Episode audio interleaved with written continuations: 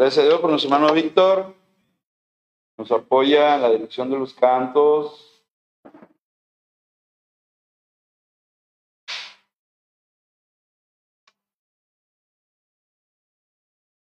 Hoy vamos a iniciar un tema que me parece necesario para la iglesia. Se llama reversionismo. Un peligro para el cristiano.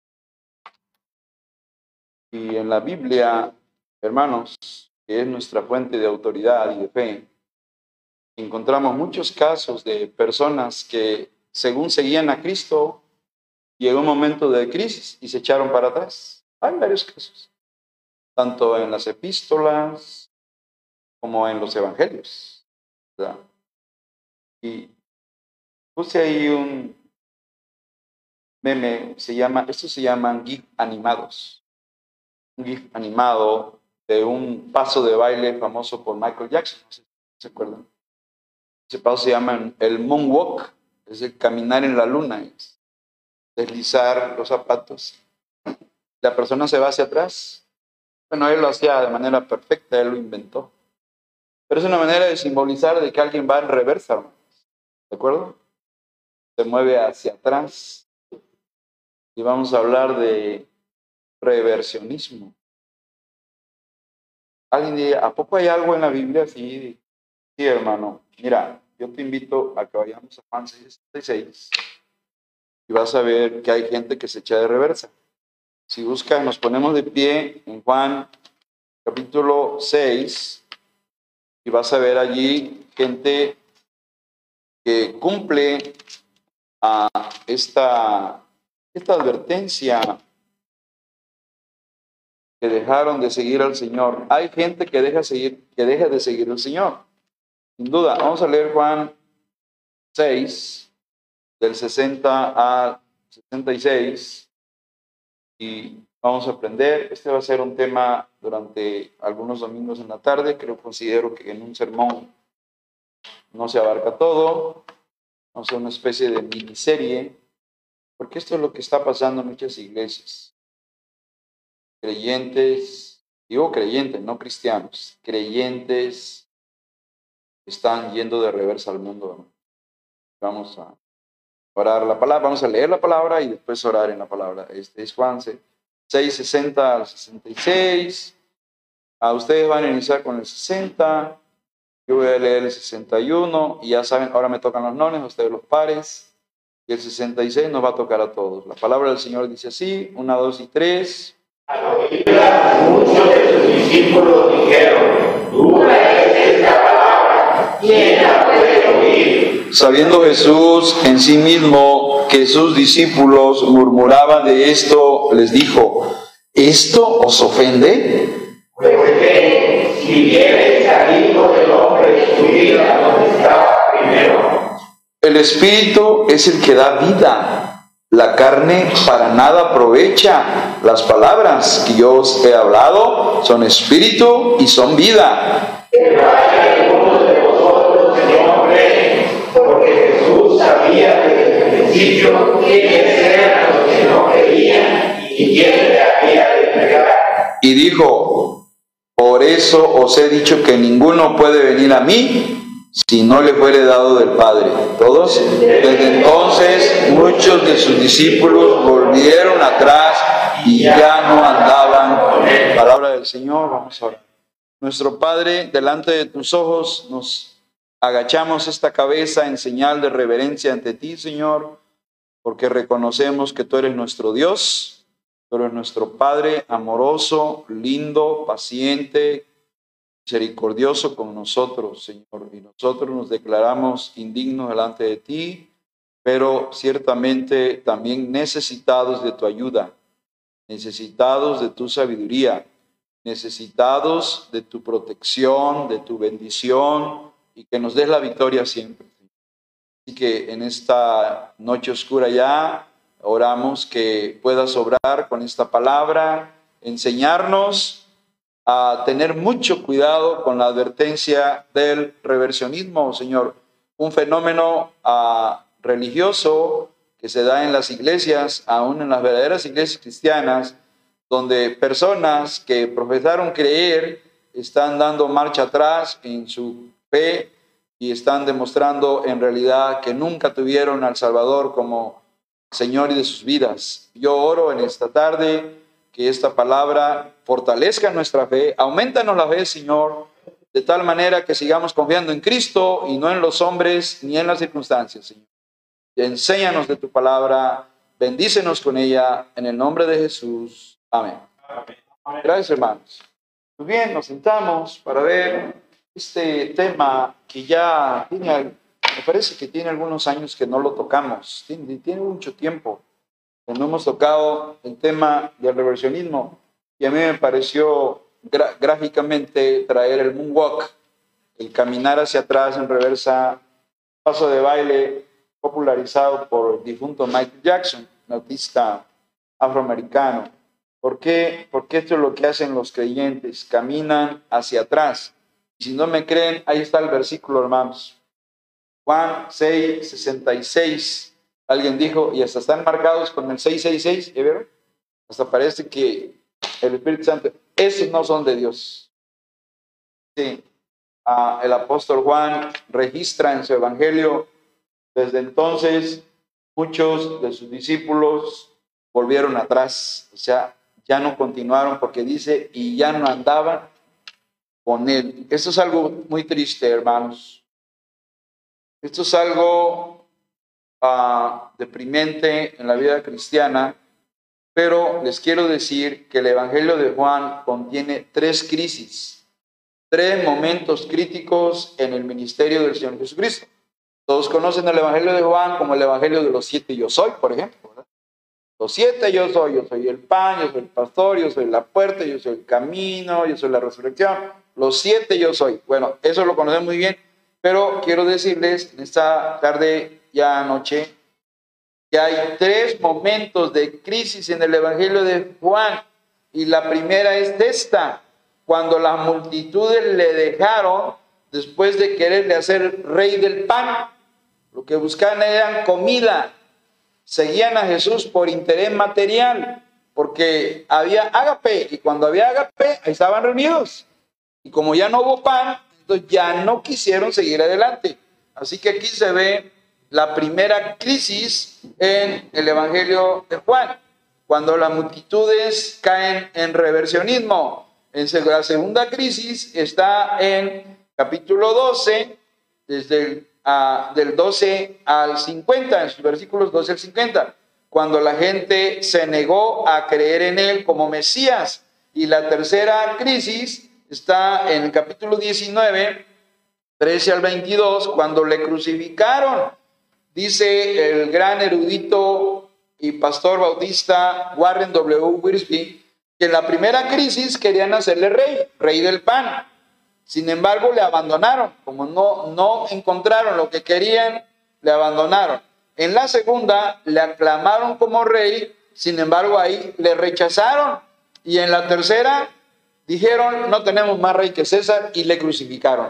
Así que en el Evangelio de Juan hay tres crisis de la reacción de la gente, porque la gente reaccionaba a, la predicación de Jesús, al ministerio de Jesús a las enseñanzas de Jesús, la gente tenía o una reacción o una respuesta. Y hoy en día es el mismo fenómeno. La gente sigue reaccionando a la predicación, a la enseñanza, al ministerio pastoral o al ministerio de la, de la iglesia bautista en este caso, y se quedan, se convierten y se quedan, o dicen que se convierten y se regresan al mundo, que es lo que habíamos visto en muchos casos. ¿verdad? Así que Juan 6:66 se cumple, hermano. Se siguen cumpliendo cuando la gente no encuentra una satisfacción material, la gente se desvía y se regresa al mundo. Es lo que se ve aquí, ¿verdad? Y quiero decirles que aquí en Juan a 6:60 al 66 es la primera crisis de las tres que menciona el pastor Wirsby y aquí Jesús desenmascara, es decir, le quita la máscara a los falsos seguidores cuando dio un sermón sobre el pan de vida. uno de los siete yo soy es yo soy el pan de vida. Y hubo una reacción de la multitud en Jerusalén, allá en capítulo 5, en capítulo 6 en Galilea, también allá respondieron con incredulidad. De hecho, el Evangelio de Juan habla de, una lucha entre la fe y la incredulidad. Los que creían se convertían y los que no creían le rechazaban. Ese es uno de los, de los contrastes que se ve en el Evangelio de Juan de la reacción de las personas al escuchar la predicación de Jesús, el ministerio de Jesús. Y en este caso, Juan menciona dos grupos, el grupo de los falsos seguidores y el grupo de los verdaderos discípulos. es lo que se ve aquí en este Evangelio, en esta primera crisis del Evangelio, y esa incredulidad de los falsos seguidores, que no se les puede llamar discípulos, aunque la Biblia sí les da el nombre de discípulos, pero lo fueron por un tiempo, tiempo andaban ahí con Jesús, pero ya vimos, de, de acuerdo al Evangelio de Juan, que le seguían por la comida, el pan que Jesús les había dado. ¿Sí? Lo dice en Juan 6:26. ¿Conocen ese versículo, hermanos? Juan 6:26. Vengan conmigo. Respondió Jesús y les dijo, de cierto, de cierto digo que me buscáis no porque habéis visto las señales, las siete señales, sino porque comisteis qué? El pan y os saciáis. Dice, ustedes me siguen no por una fe verdadera, ustedes me siguen porque comieron pan y sus estómagos quedaron llenos y o me están siguiendo por cuestiones materiales. Así de claro se los dijo el Señor. Y al decirles esas verdades, les causó una reacción, causó una reacción, que es lo que se ve aquí, hermanos. Por eso yo en esta tarde ah, vamos a hablar de dos puntos. Vamos hablando de reversionismo. Vamos a hablar de la verdad sobre el reversionismo. Y me encanta el segundo punto que es la victoria sobre el reversionismo. Ah, la verdad sobre el reversionismo. ¿Existe el reversionismo? Aunque es una palabra muy del siglo XX o de este tiempo, reversionismo, de reversa, todos sabemos que la reversa es un movimiento que hacemos en el auto para ir hacia atrás o cuando alguien ah, camina hacia atrás o es dirigirse hacia atrás. Esa es la idea de la reversa. Y aquí en este pasaje de Juan, en el contexto, porque yo me tengo que ir al contexto. ¿Qué dice antes de Juan 6:66? La pregunta sería, hermanos, ¿qué causó que los muchos, eran bastantes, muchos de sus discípulos volvieron atrás, ya no andaban con él. Pregunta, ¿qué lo causó? ¿Qué hizo que la gente dijera, ¿sabes qué? Hasta aquí ya. No más seguir a Cristo. Vámonos. Y regresaron a la vida vieja, a la vida mundana, a la vida religiosa, porque es lo que hace la gente. Acabo de ver un misionero que está en España, otro, en la mañana vimos a Jacob, Jacob Bock, pero hay otro eh, me parece que es, no sé si es hijo de, Billy Graham, Frankie Graham, creo se llama él. Bueno, él está en España, creo que es pastor de una iglesia, y él ya mencionó dos casos de personas que se decían evangélicas y que se volvieron al catolicismo y que eran, tenían muchos seguidores como evangélicos, pero que ahorita ya anunciaron que no, que se regresen a la iglesia católica.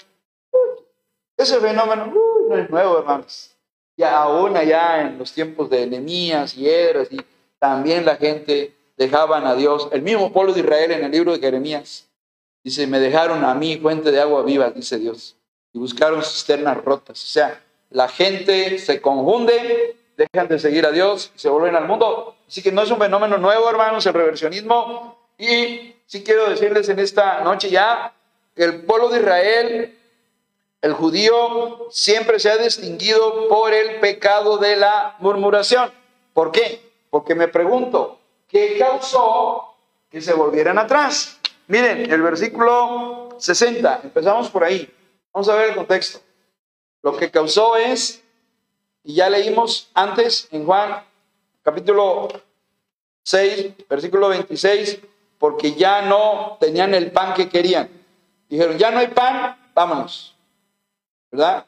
Ya no hay ágape, ya no hay comida, ya no voy a los servicios. Interesante, que así reacciona la gente. No todos, evidentemente.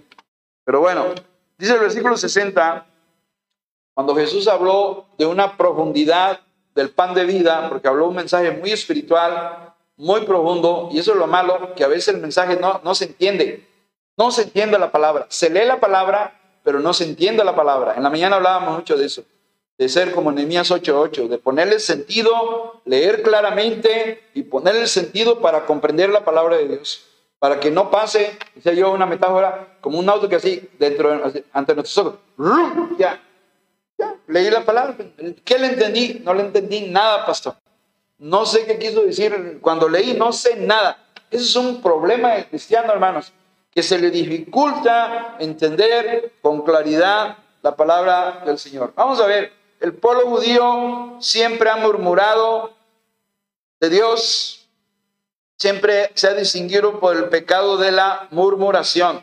La iglesia cristiana no ha quedado atrás la iglesia cristiana ha cometido el mismo pecado de murmuración. No lo busquen, pero le doy la cita. Primera Corintios 10, 10, Pablo les dijo, no murmuréis.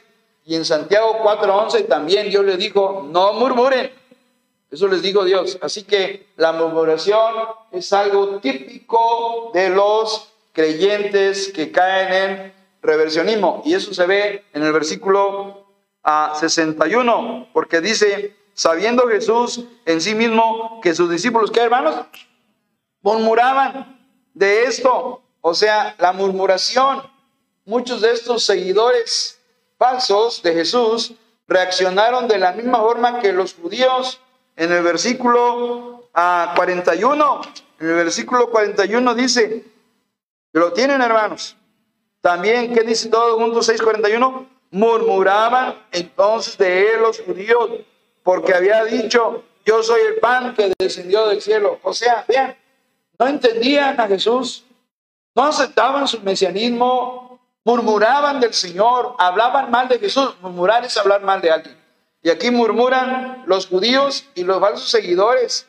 Qué, qué terrible, hermanos. Y es el mismo pecado de la primera generación de israelitas cuando salieron de Egipto, se quejaron del maná, ¿se acuerdan? Se quejaron del maná, dice, ay, dijeron, nuestra alma tiene fastidio de este pan tan liviano. ¿Cierto, no, hermanos? Se quejaron de un alimento gratis que le llovía de lunes a viernes, porque el sábado no llovía hermanos. Y comían gratis, no pagaban ningún peso por un kilo, dos kilos de un cuartillo o dos cuartillos, que se medía, ¿verdad? Por cuartillos.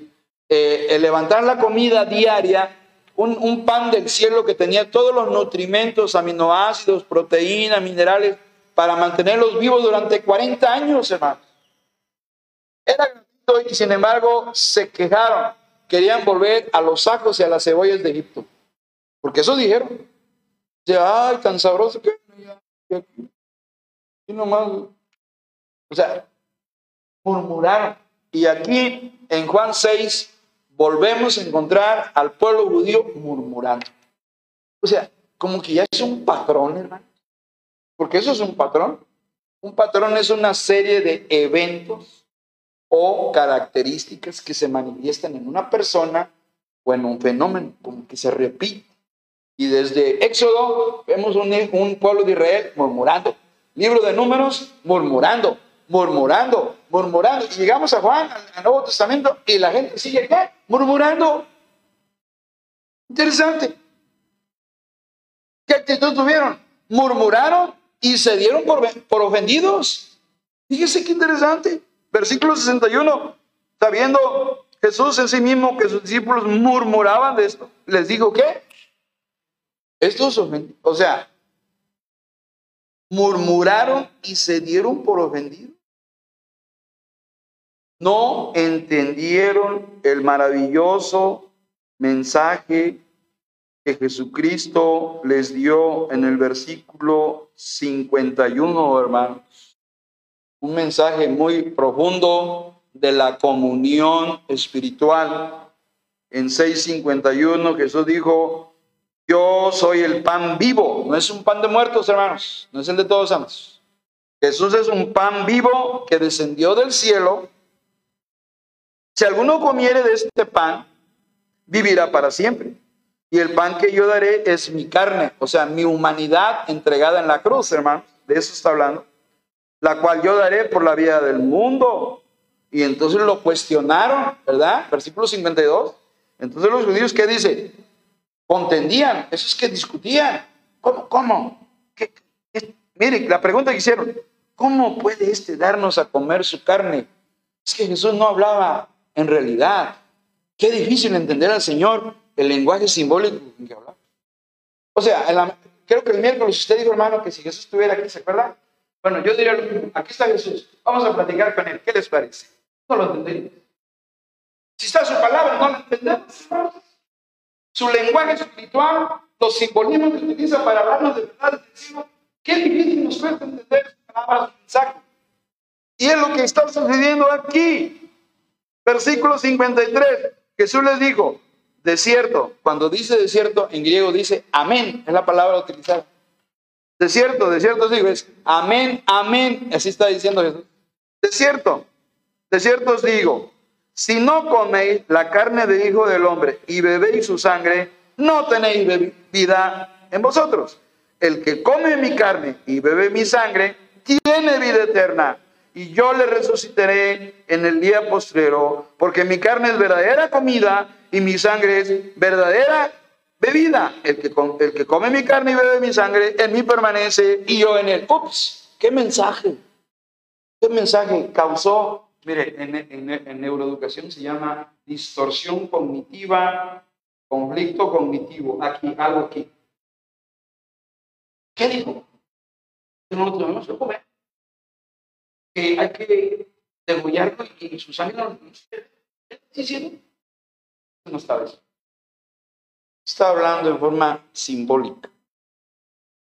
Jesús hablaba, hermanos, eh, comer la carne de Cristo y beber su sangre habla de participar de la comunión con Cristo. Habla de recibir la palabra de Dios para ser alimentados por Cristo y tener comunión con Cristo. No es un lenguaje literal, nada que ver, pero los judíos torpes no lo entendieron y eso les ofendió. Me ofende ese hombre que dice que me lo tengo que comer. Me ofende que me diga que yo tengo que beberme su sangre. O sea, se ofendieron. Versículo a 61. Sabiendo Jesús mismo que sus discípulos murmuraban de esto, les dijo, ¿esto os ofende? ¿Sí? ¿Sí? ¿Se ofendieron? ¿Sí? En el versículo 63, muy claramente Jesús dijo, la carne para nada aprovecha. O sea, no está hablando de la carne en físico. Dice en el 63, el Espíritu es el que da vida. O sea, el mensaje espiritual de la palabra. Porque es el Espíritu con minúscula, hermanos. El Espíritu es el que da vida. La carne para nada aprovecha. Las palabras que yo os he hablado son qué? O sea, ¿qué es el Espíritu? El mensaje de su palabra. Jesús al dar la palabra está dando vida a la gente cuando la, palabra es recibida. Cuando recibimos la palabra, creemos la palabra, confiamos en la palabra, eso es comer de Cristo, es nutrirnos de Cristo. A ver, más sencillo. Así lo hizo Jesús. Todo lo que la Biblia dice de sí misma, la misma Biblia lo dice si Cristo es el pan de vida, ¿quién es el pan espiritual para nosotros? No solo de pan, a vivir el hombre. Ahí quien habla la palabra, sino de toda palabra que sale de la boca de Dios. Cuando Jesús dice eso, habla de la, la palabra es el pan. Pero también dice, yo soy el pan de vida. O sea, tanto la Biblia es el pan como Jesús es el pan. ¿De acuerdo? Comer, leer Biblia es alimentar el pan y tener comunión con Cristo, recibir a Cristo, recibir el pan que nos da la vida eterna. O sea, de eso está hablando. de una comunión, de participar de la bendición de la vida eterna por creer en Jesucristo, por recibir a Cristo. Pero la gente, la gente se confunde por su torpeza, por su dureza, por su incredulidad, por su reversionismo. Porque si hubieran permanecido, hubieran aprendido. Pero decidieron dar marcha atrás. ¿Qué problema, hermano?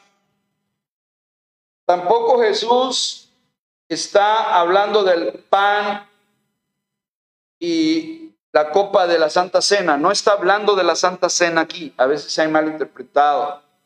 Ni de ningún otro rito religioso, ni mucho menos de la misa. La cena del Señor todavía ni se había instituido. Eso fue hasta ya la última semana de la pasión, cuando instituyó la Santa Cena, después de la cena del Cordero, Cordero de la Pascua. Después, después de la Pascua instituyó la Santa Cena cristiana. Aquí todavía no. Así que eso no está hablando cuando habla de pan, de comer, de comer su carne, habla de nutrirnos de Cristo, de participar de la comunión con Cristo. Así que no está hablando de eso. La gente murmuró de, de la enseñanza del Señor diciendo que este era un mensaje duro. Así dijeron en el versículo 60, hermano. Dura es esta palabra. Cuando dicen duro, quiere decir difícil de entender. Y se dieron por ofendidos en su conciencia. La gente se molestó con esta doctrina. Hay doctrinas que molestan a la gente y esta era una de ellas. Porque la religiosidad de ellos estaba bien arraigada. Y a veces yo, yo no puedo calcular, hermanos, pero yo diría que más, a ver, me ayudan los que han leído Biblia. Yo creo que más de un 50% del contenido de la Biblia es simbólico. ¿Sí? Para empezar, Apocalipsis es un libro de puro sí. A ver, para empezar, por sí. Váyanse a Zacarías, a ver, leanme a Zacarías. Rueda sobre rueda, los querubín, simbolismo. Váyanse a Daniel, cuatro bestias, simbolismo. ¿Cierto o no cierto, hermano? Yo diría que quizá 50, 45, 50, la mayor parte de la Biblia es simbólica. Dios, las parábolas, ¿qué son? Simbolismo. Yo soy el pan. No está diciendo que es un bolillo gigante. Así como te alimentas de pan en lo espiritual necesitas de mí para estar nutrido y fortalecido. Está hablando. Pero qué difícil es entender a Jesús. Qué difícil. Por eso le digo, si estuviera aquí, a ver si vamos a platicar contigo. A ver si nos empezara a dar su, discurso de... No lo entendí. Entonces, solo Solo les tuvo que repetir el padre Luis al principio al principio, varias lecciones de las, las parábolas. Por eso, ¿Para que le preguntaron? Vean, y nosotros estamos así, a veces no entendemos.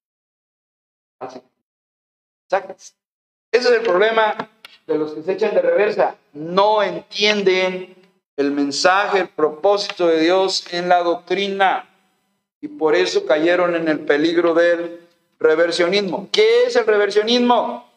Es la actitud de personas profesantes, no convertidas. Yo no sé, Dios ve corazones. Personas que regresan a la vida mundana olvidando sus creencias en, en la Biblia y dejan atrás su comunión con Dios. Eso es reversionismo. Reversionismo viene de reversa, palabra que nos da la idea de moverse hacia atrás. El reversionismo es un mal acoplamiento. Mire, la gente no se acopla a la palabra. La palabra es muy exigente. ¿Están de acuerdo conmigo? La palabra es exigente. Nos dice cómo debemos vivir en santidad, que debemos ser luz y sal de este mundo y no lo somos. Por eso la gente no busca a Dios, porque no ve luz en nosotros. ¿No ves sabor espiritual cuando no somos sal? Entonces, Jesús tiene la razón. El reversionismo es un mal acoplamiento a la doctrina de Dios. La gente no se acopla a alimentarse de la carne y de la sangre de Cristo, que quiere decir de la comunión con Él, de su persona, de nutrirse con, con Cristo, de su palabra, no entendieron, no se acoplaron a la doctrina que estaba enseñando Cristo. Y eso les causó pérdida de, de la madurez espiritual por una voluntad negativa hacia la enseñanza bíblica y se empezaron a mover en reversa. Reversionismo es cuando dejamos de crecer espiritualmente. El reversionismo es cuando una persona piensa el mal como un estilo de vida. El reversionismo es un creyente que está bajo diferentes formas de la disciplina de Dios. Cuando entramos en reversionismo, empezamos a reaccionar hacia las personas o las situaciones de la vida por nuestra mala actitud. Cuando reaccionamos, nos ponemos enojados, nos amargamos y eso se llama alejamiento espiritual, o sea, reversionismo. Lo enseña el libro de Jeremías 2.13. Alguien, hermanos. Ahí se ve, como digo, está en toda la Biblia este tema del reversionismo. ¿Qué dice Juan? Perdón, Jeremías 2.13. Creo que ahí habla de un abandono, de un alejamiento, de un enfriamiento espiritual. A ver, Jeremías, sí, es Jeremías 2.3. ¿Qué dice, hermano?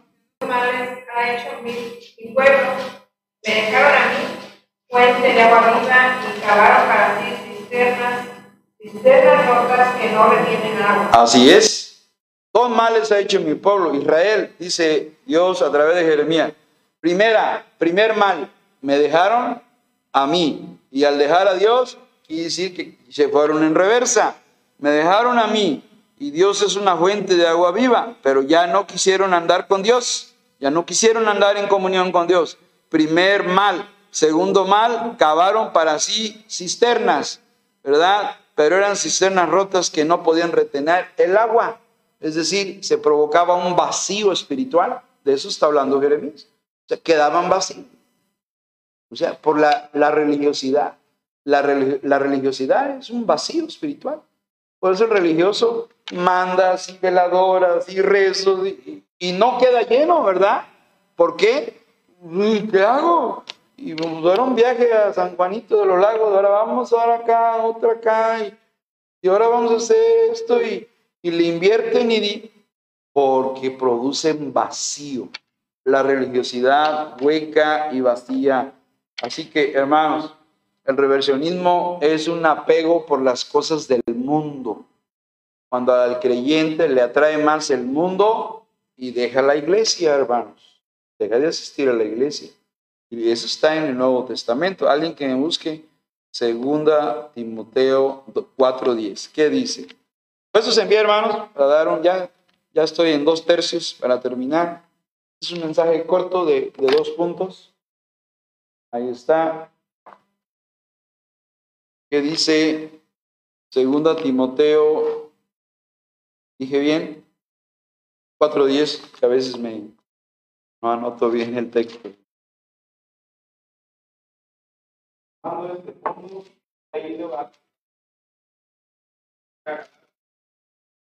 Gracias, hermano. Lo leemos todos juntos nuevamente, segundo Timoteo, que dice, todos juntos dice, porque Demas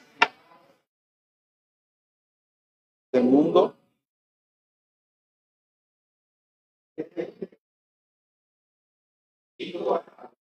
Bueno, una vez más, otro ejemplo de un creyente en tiempos de Pablo. Dice Pablo y lo denuncia, porque esto es una denuncia en una carta. Dice, Demas me ha desamparado, ¿qué? Amando este mundo. O sea, este creyente que anduvo con Pablo, que fue un seguidor, un colaborador, de pronto el mundo tuvo más poder, más influencia sobre él que Dios.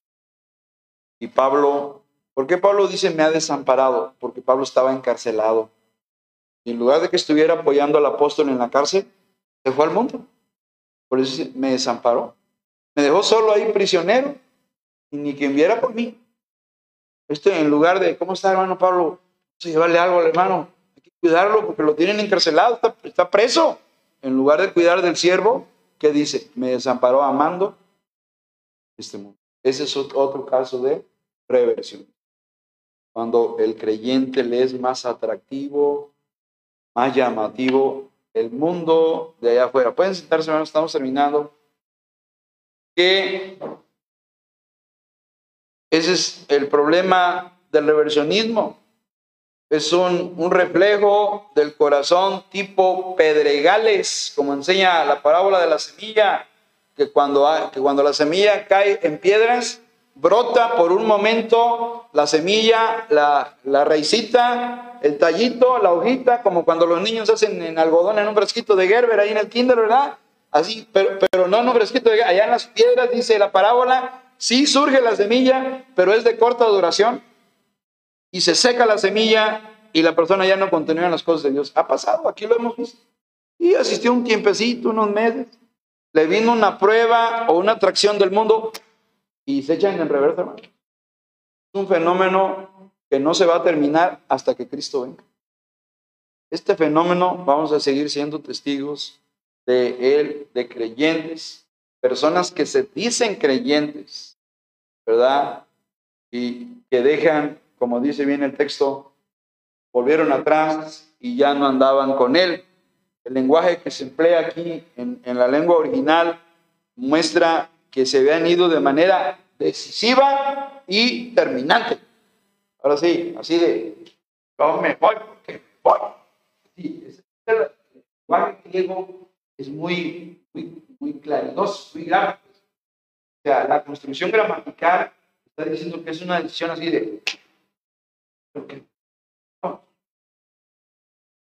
O sea, aquí se lee algo, pero los que son expertos en el idioma cuando traducen lenguajes estático y muy, muy determinante. No quiero nada de, de, Cristo, ni de Biblia, ni de iglesia. Mí no me nada.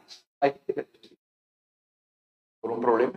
Hay gente que así ha tomado una decisión así muy, muy este, destinada a las cosas de Dios. Es triste. Es triste porque revela que su corazón está mal delante de Dios. Creyente que está bien delante de Dios no va, no va a tomar esa decisión. Aquí no le vienen pruebas, hermanos. ¿Quién no vive problemas, hermanos? ¿Quién no tiene necesidades, hermanos? ¿Quién no se enferma, hermanos? ¿Quién no pasa crisis, hermanos? Todos las vivimos de una manera u otra, pero no por eso vamos a abandonar al Señor. No por eso vamos a, renunciar a la fe cristiana, a nuestro amado Señor Jesús. Imposible. Pase lo que pase, tenemos que seguir confiando en Cristo, hermanos. Porque vienen pruebas, vienen dificultades, vienen enfermedades. Pero no, no nos tenemos que echar de revés, hermanos. Si de veras somos de Cristo, tenemos que seguir adelante. Eso es lo que enseña la palabra de Dios. Entonces, ese es el, el punto que se llama la verdad sobre el reversionismo. Estoy viendo, estamos viendo así ejemplos, temas que dan Jeremías y estamos viendo los, los, los falsos seguidores pero vamos a ver lo mejor, para mí, lo mejor es la victoria sobre el reversionismo. ¿Cómo se vence el reversionismo? Bueno, a mí me encanta a Romanos 12, 21, hermanos. Alguien que nos lea. Yo me lo sé de memoria, hermanos, pero prefiero que lo lea. ¿Alguien nos quiere leer? Este, Romanos 12, 21, hermanos. No te has vencido de lo malo y lo vences con el bien y el mal. Exacto.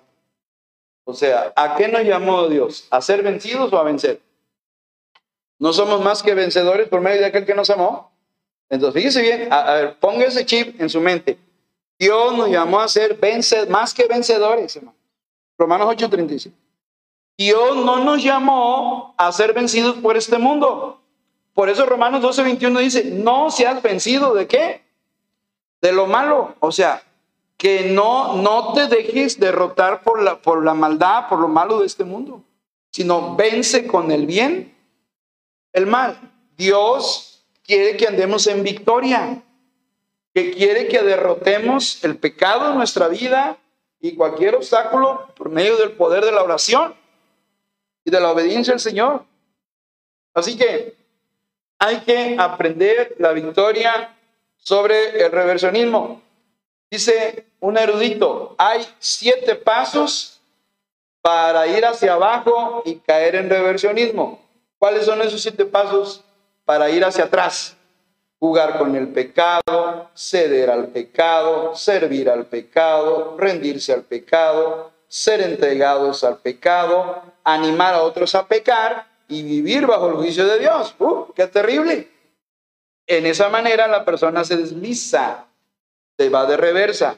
Pero también están los siete pasos para ir hacia arriba y vencer el reversionismo. ¿Cuál es esa? Resistir al pecado, vencer al pecado, ser victorioso sobre el pecado, participar de la victoria de Cristo, desarrollar una comunión más profunda con Dios, liberar a otros del pecado por medio del evangelismo y vivir el cielo en la tierra. O sea, los siete pasos nos llevan hacia atrás, pero los siete pasos positivos nos llevan a la victoria. Así que sí hay ah, la salida para que podamos soportar. una persona que dice, pues he andado mal, reconozco que me ha alejado de Dios, pero yo quiero regresar a la iglesia. Yo quiero continuar. Entonces Dios le dice, pues no seas vencido de lo malo, vence con el bien y el mal. De acuerdo a ese texto, y he, leído a, muy buenos comentaristas, recuerdo de Jay, Adams, escribe un libro sobre ese versículo nada más. Dice, un solo versículo se hace un libro. Y él muestra, nos dice lo siguiente, qué profundidad del hermano Jay Adams que ya está en el cielo. Mire, cuando Adán pecó, le entregó todo el dominio a Satanás. ¿Qué El dominio de su, cuerpo, de sus También le entregó el dominio de la naturaleza. Por eso la naturaleza se volvió rebelde. Carlos, la naturaleza se volvió rebelde al hombre con, con Adán se perdió el control de la naturaleza y de la vida. Pero cuando viene Cristo, en Cristo recuperamos lo que Adán perdió. recuperamos el dominio, la recuperamos el control cuando nos sometemos a Él. También depende. No es automático. Cuando nos sujetamos a Cristo, a través de nosotros, a dominar a este mundo, a incluir en este mundo. A mí me encanta. Qué profundidad, hermano, ¿cómo ves eso? De que en Adán lo perdimos todo, todo el control. Acuérdense que Adán era el mayordomo del huerto, Dios lo puso, pero perdió el control. Al perder el control de, de su temperancia, que no se controló en el fruto, no, no controló, no, no, no, si Dios dijo que no, no, pero no lo hizo así. Le voy a, le voy a entrar igual que mi mujer. Cayó y al comer el fruto prohibido pierde el control de la naturaleza y de sus impulsos. Y de ahí se desataron las guerras. Sus hijos se mató uno al otro. ¿Se acuerdan? Caín a ver y se desata la caja de Pandora. ¿Han leído la caja de Pandora? La mitología que se abrió. Y todos los males que vive la humanidad se desataron sobre este mundo por el pecado de la tierra. La guerra, el asesinato, las enfermedades, los homicidios, todo se desató, la caja de Pandora, la caja de los males sobre esa humanidad debido al pecado de Eva. Pero ahora en Cristo lo estamos recuperando. ¿Cuándo va a ser? Cuando vamos a recuperar de manera total ese control. En el milenio. Milenio. A ver, homicida que rápido siempre lo va a quitar. El ladrón no va a quedar impune. O sea, en el milenio va a ser eh, recuperación del control total del mundo y de la de nuestra de nuestros apetitos somos que nos traicionan, hermano. Cuando no nos controlamos. Interesante. Pero lo que dice ah, el pastor Yedas es muy cierto, que Dios nos llamó a la victoria. Por eso se nos llama más que vencedores. ¿No lo dice acaso Romanos 8:27? En todas estas cosas somos más que vencedores por medio de aquel que nos amó, dice el Señor Jesucristo. Entonces somos más que vencedores el reversionismo no debería afectarnos. ¿Por qué? Porque tenemos a Cristo y Él nos da la victoria, hermanos. Dice, ya lo dijo Pablo, que Cristo nos da, nos lleva de triunfo en triunfo, dice 2 Corintios 2.14. Y también, 1 Corintios 15.57 dice que el Señor nos da la victoria por medio de la resurrección. O sea, hay victoria, hay triunfo, somos más que vencedores, y primera de Juan, capítulo 1 y 2 hablan de que vosotros le habéis vencido, se puede vencer al enemigo, a Satanás. Hijitos, padres les habla a los creyentes de las iglesias el apóstol Juan dice, habéis vencido, o sea, sí se puede vencer el reversionismo cuando, cuando decidimos hacerlo. ¿Y cómo se vence? Empezando con arrepentimiento. El arrepentimiento es lo que marca la diferencia en una persona, ¿sí o no, hermanos? Pero si no hay arrepentimiento, no puede dar marcha atrás. Se, sigue yendo hacia atrás, hermanos. Así que hay que reconocer que tenemos que resistir al pecado. Eso lo dije Santiago 4.7. Santiago 4.7 dice, someteos a Dios, resistid al diablo y huirá de vosotros. Pero si no le resistimos, pues el diablo nos lleva en reversa. Es lo que hizo con muchos de los seguidores. Se lo llevó al mundo como a Demas y otros. Y a los, a los de Juan 6.66, allá en Juan, Santiago 4.7, hermanos, tenemos que resistir al enemigo por medio de la oración. ¿Cómo lo venció Cristo? Lo venció con ayuno y con obediencia a la palabra de Dios, porque Cristo dijo, escrito está, se sometió a la autoridad de la palabra de Dios. Y hay un mandato a los cristianos entonces en Juan, Santiago, capítulo 4, versículo 7. Someteos, sométense, hermanos, es lo que está diciendo Santiago. Hey, hermano, ríndete al Señor, hermano, es lo que está diciendo cuando dice someteos. Sométete, hermano, ya no hagas tu voluntad, hermano.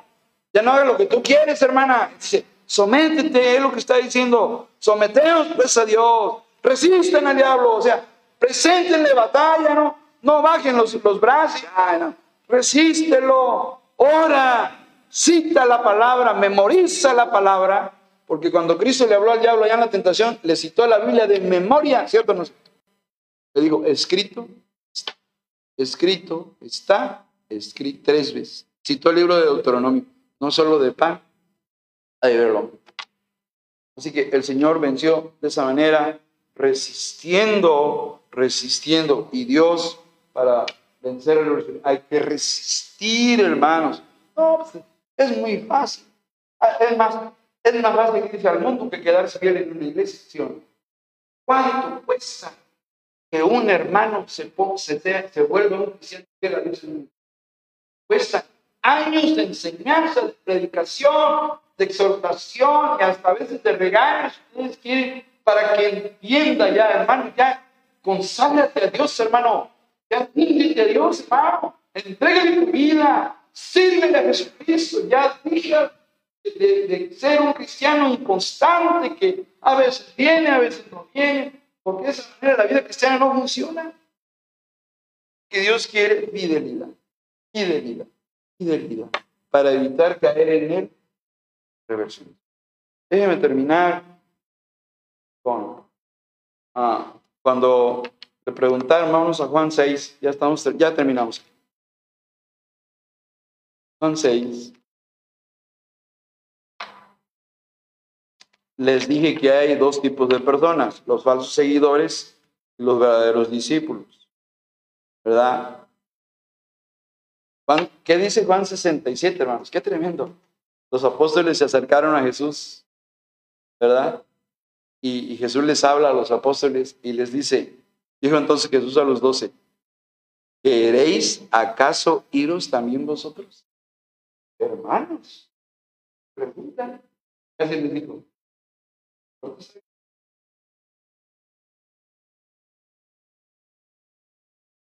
Ah, pero hay un Pedrito ahí muy espiritual, ya lo ve. Y por ahí lo vemos hablando, y impulsivo, y, pero aquí lo vemos muy espiritual. Versículo 68 lo tienen, hermanos. Dice, le respondió Simón Pedro, Señor, iremos. ¿A quién iremos, hermano? ¿Judá? ¿El gordito ese? ¿Que hace millonario a la gente, seguro? ¿A Cambusi? ¿A quién iremos, hermano? Al ídolo falso, se llama a Lobo del Río, algo así. ¿Cuántos grupos? Lobo Río. Wadi, del árabe río o eh, corriente de aguas, un arroyo. Así llaman los ¿vale? Lupus, lobo. Lobo del río. Y a, a esa creencia. ¿A quién iremos? ¿quién, quién nos da la certeza y el amor y la vida eterna? Entonces, Pedro, ¿a quién iremos? Y Pedro, muy espiritual, de lo más espiritual que dice Pedro, le dijo, tú tienes palabras de vida eterna. Pedro sí entendió. Los otros dijeron, dura es esta palabra, ¿verdad? Y se dieron por ofendidos. Y Pedrito dijo, lo que tú dijiste, Señor, son palabras de vida eterna, Señor. Él sí entendió el mensaje. Pedro fue el que sí captó el sentido de Jesús. Termino, Juan, con Hebreos 10.39, pues en pie.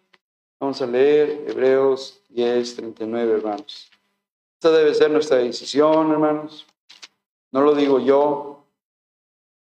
La tentación a alejarnos siempre va a existir. El diablo siempre nos va a estar tentando a no venir a la iglesia, a no obedecer a Dios, alejarnos de la iglesia. Uh, es, una de sus armas favoritas. Pero nosotros le vamos a resistir por medio de Juan 10, Hebreos 10:39. Cuando nos, ven, cuando nos vengan ideas de, ya no vayas a la iglesia, a ver, a ver, a mí no me estés dando malos consejos, porque ¿qué dice Hebreos 10:39? Todos juntos, ¿qué dice? Pero nosotros no somos de los que retroceden para perdición, sino de los que tienen fe para preservación del alma. ¿Hay reversionismo allí? Sí, está en el verbo retroceder. ¿Qué es retroceder? Sí. Y, el escritor de Hebreos dice, hey, hey, nosotros no somos de los reversionistas, no somos de los que retroceden para perdición sino de los que tienen fe para preservación del alma. El autor de Hebreos. Hermanos, nosotros debemos decir lo mismo. Amén, hermanos. Nada de reversa. Nada de que ya no voy a la iglesia, ya no voy a orar, ah, ya no voy a leer mi Biblia, ah, no, ya no voy a ofrendar ni diezmar, voy a teniendo misioneros. No, no, no, no, no, hermano.